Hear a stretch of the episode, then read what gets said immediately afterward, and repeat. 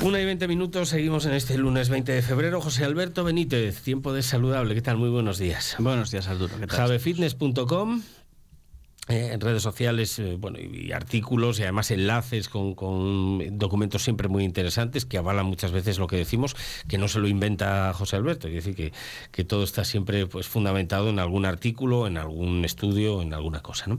Oye, hoy vamos a hablar de, creo que lo conoces además personalmente, de eh, Ismael Galancho a respecto de, mm, no sé si denominarla así, pero es que al final lo que llaman comida basura, ¿no? los ultraprocesados y cómo está todo pensado por la industria, la industria tonta no es, la industria lo que quiere es que le sigan comprando, ¿no? Mira, y ahora desarrollo el tema. El otro día me decían en qué país la, están haciendo eh, THC sintético, es decir, el principio activo de la marihuana que es... que, es de lo que se considera droga. Sí. Ya, se, ya se hace en el laboratorio, ya se hace sintético. Creo que se comercializa en Canadá lo que te voy a decir. Lo que pasa es que la industria que comercializa esto le echa también metanfetaminas y otra serie de cosas para asegurarse que el que lo prueba quiera seguir consumiendo ese tipo de, además no tiene que tener un mínimo, pues si no no les vale, mm, la gente no lo consume. De ahí la, la historia de que muchas veces hacer legales cosas que no debieran puede incurrir en un problema de salud pública, ¿no? Pero claro, la industria, cuando es legal, lo que quiere es asegurarse que vuelvas a comprar. Y en este caso hay estudios que dicen que estos tipos de ultraprocesados generan dopamina, es decir, una especie de recompensa cerebral mm, que hace que nuestro cerebro las pida, ¿no? Y sobre esto va un poco esta entrevista a este hombre que tú conoces bien y de ello vamos a hablar hoy. Correcto. si te parece. Correcto efectivamente. Bueno, pues eh, le hicieron una entrevista en un medio de comunicación a Ismael Galancho, que bueno, se ha hecho. Ya, yo te puedo decir que yo lo conozco a él desde, desde bastante antes de que se hiciera ahora famoso con este tema, ¿no?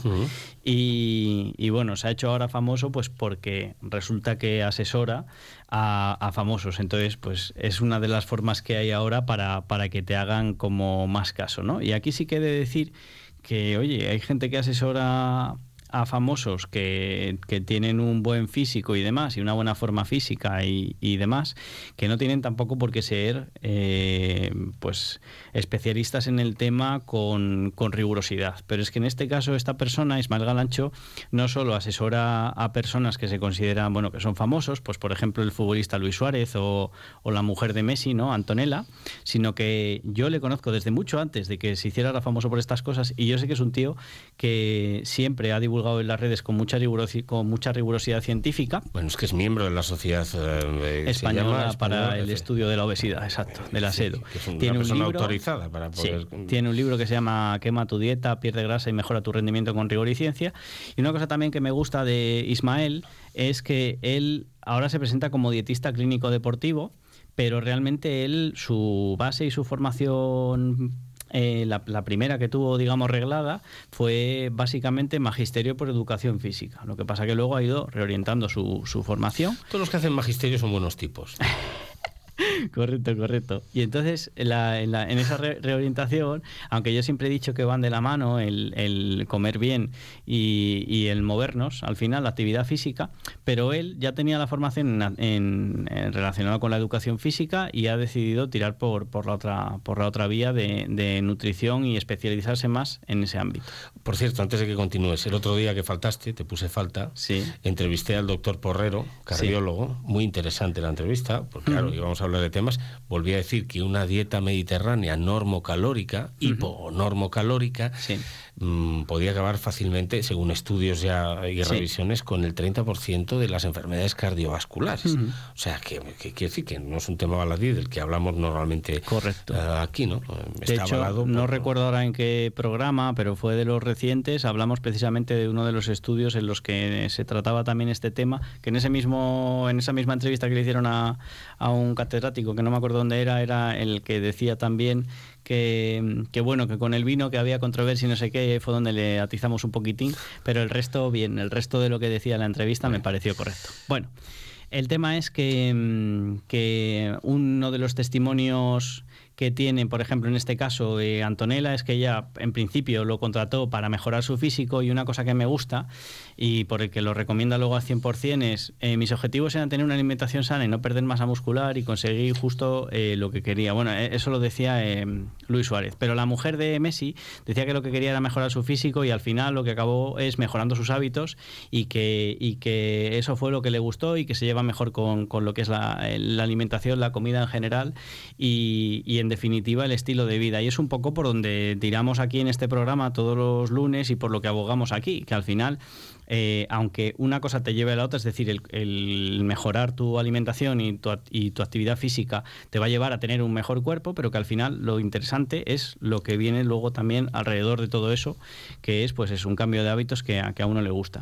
Dentro de esta, de esta entrevista que le han hecho a, a Ismael, eh, tiene como varios puntos que, me gustaron, ¿no? Y él, por ejemplo, eh, una, de las preguntas, una de las preguntas que le hacen es ¿hasta qué punto los abdominales se hacen en la cocina? Es decir, ¿hasta qué punto el, conseguir marcar la tableta, ¿no? Eh, se consiguen en la cocina? Y él dice, escribí esa frase en Twitter en 2012 y a día de hoy podemos afirmar que es verdad, pero no vamos a negar, además, que además de perder grasa hay que entrenar, si no, no salen. Entonces, eh, si te fijas, él, aboga, pero él aboga por una cosa que yo he dicho aquí muchas veces. muchas veces se dice, bueno, y entonces, ¿qué porcentaje de importancia tiene la alimentación y qué porcentaje de importancia tiene la actividad física? Y yo aquí siempre he dicho que van de la mano, pero siempre he tirado un poco más por decir que la alimentación tiene algo más de importancia que la actividad física. Y yo esto lo he fundamentado poniendo siempre un ejemplo muy claro. Cuando una persona enferma, ¿vale? Y no puede moverse, si su alimentación es buena, va a lograr perder la mínima masa muscular posible si tiene el aporte proteico que tiene que tener y tampoco va a engordar si eh, come lo que tiene que comer y la cantidad que tiene que comer. Luego, evidentemente, si ha estado una persona parada, claro que va a haber pérdida de masa muscular generalmente, pero puede haber eh, sucedido que solo tengan algo de pérdida de masa muscular que luego de momento se puedan mover, van a recuperarla. Mientras que si se alimentan mal pueden tener pérdida de masa muscular, aumento de su porcentaje graso y al final luego es un verdadero desastre en todos los sentidos. Por ahí, por ahí hemos hablado muchas veces de lo interesante de hacerte tú las comidas, no solamente porque huyes de los ultraprocesados, sino porque sabes realmente lo que estás comiendo, te entretienes, comes de otra manera, es verdad. Y tienes que ir más al supermercado. Oye, ¿dónde está el punto en el que una persona empieza a ver atractivo lo que otros consideran un sacrificio? Pues cuando lo empiezas a hacer es cuando dices, anda, que tú me lo dijiste una vez, no veas cómo te entiendo lo que me estás queriendo decir porque me pasó a mí, ¿no? Exacto. El tema es conseguir llegar a ese punto. Eso es lo que cuesta. Eh, porque en cuanto lo entiendes, tu cuerpo te lo agradece. no, no, no, no es un sacrificio. Si esto es una bendición, si es que es lo que quiero, ¿no? Exacto. Pero claro, eh, no nos lo pone fácil el, momento en el que vivimos. Ni la industria, lógicamente, que quiere que produzcamos esa dopamina rápido. Exacto. Eh, Entonces, Ismael aboga por la flexibilidad en la alimentación, es decir, no comer solamente pollo y brócoli, él lo explica perfectamente. Explica que, entre comer una pizza de un supermercado o hacerla en casa, pues ya puestos que mejor hacerla en casa, evidentemente. Y luego con respecto a... Hay, una, hay un punto que sí que quería comentar de, sobre mi hijo no tolera la verdura, ¿no? Le, ponen aquí la pregunta. Y entonces él dice, yo no tengo hijos, pero sí muchos sobrinos y cuando el pimiento rojo, me, me ha hecho gracia esto, cuando el pimiento rojo le sabe muy dulce, tu umbral del sabor está bien. Es decir, al final, eh, todo depende de la educación que se le dé nutricional a los niños y así pues van a querer más o menos dulce o menos dulce. Y evidentemente otra cosa por la que aboga aquí es que para educar a los niños evidentemente tú no puedes educar a los niños en que se alimenten bien si tú o te están viendo a ti alimentarte mal. Entonces tiene que ser una cosa bueno y que el paladar va cambiando ¿eh? con la edad también uno va y se va habituando a otras cosas. Es decir no, por, por, estar habituados a comer dulce después nos va a gustar el dulce ¿no? yo por ejemplo el café con leche me lo tomo tomo ya cada vez más café solo y sin azúcar ni ni edulcorantes ni absolutamente y me gusta Exacto el paladar se va acostumbrando. O sea, que esto es así, ¿no? Así es. José Alberto, eh, están ahí aquí, ya me va a reñir. Muchísimas gracias, como siempre, sobre todo por ese esfuerzo que haces. Estaba en la universidad ahora mismo, está aquí. Pues no es lo mismo la sección, y tú lo sabes, em, y los temas siempre interesantes que nos acercas. Estamos hablando de un paisano que ahora es muy mediático por la gente a la que asesora, ¿no? Pero que habla desde el conocimiento y desde la coherencia, ¿no? Correcto. Em, y esto siempre pues, nos hace pensar las cosas, que es lo interesante. Efectivamente. Eh, muchas gracias. Gracias a ti. Hasta el lunes que viene. gracias. Eh, y ahora quedan en manos